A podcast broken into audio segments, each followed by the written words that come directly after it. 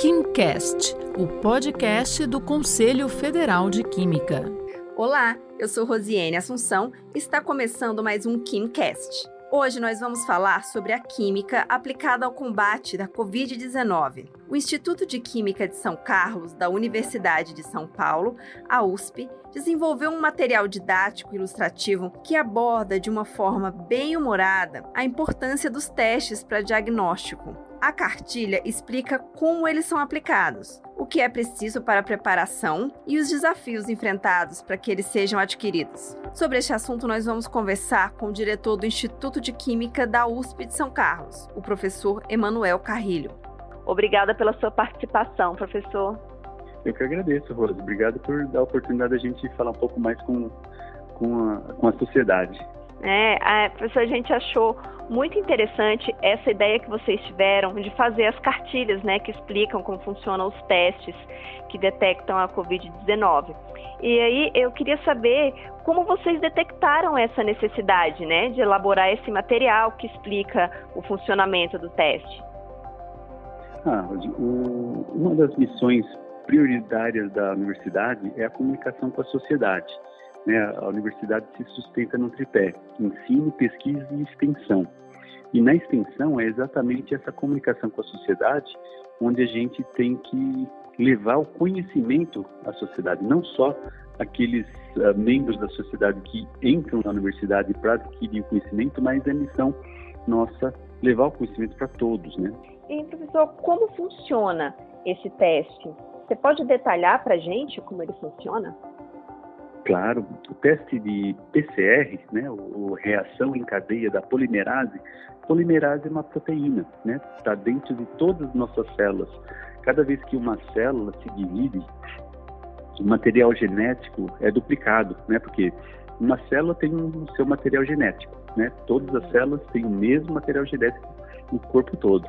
Cada vez que ela se divide, o material genético tem que ser duplicado. Então, esse processo de duplicação vem em todo um maquinário complexo, mas uma das enzimas uh, chave é a polimerase, que ela forma o polímero, ela duplica o tamanho do DNA.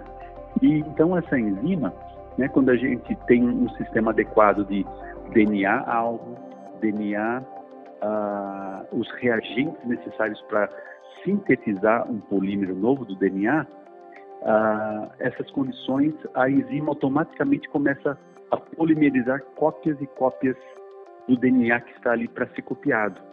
E isso cria um mecanismo onde de uma molécula de DNA, né, alvo, por exemplo, o RNA do vírus, ela é amplificado milhões de vezes.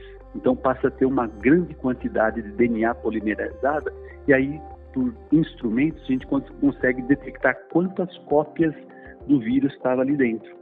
Então, é um mecanismo que a gente uh, seletivamente faz a, a, seletivamente a gente faz a reação especificamente para um dado alvo. Então, o DNA tem essa, esse poder, né? De, a sequência das bases nucleicas, né? A, T, C e G, forma um código único. Então é possível ter uma assinatura de uma sequência específica que só atende o vírus, né, só consegue detectar esse vírus, e quando a gente tem um reagente que faz essa leitura dessa sequência específica do vírus, ocorre a reação. E aí o, o, o diagnóstico é, deu positivo a reação, então é porque tinha o vírus. E, o que esses testes é, têm a ver com a química? Onde a química entra nisso? é, química é matéria, tudo que existe é química, né?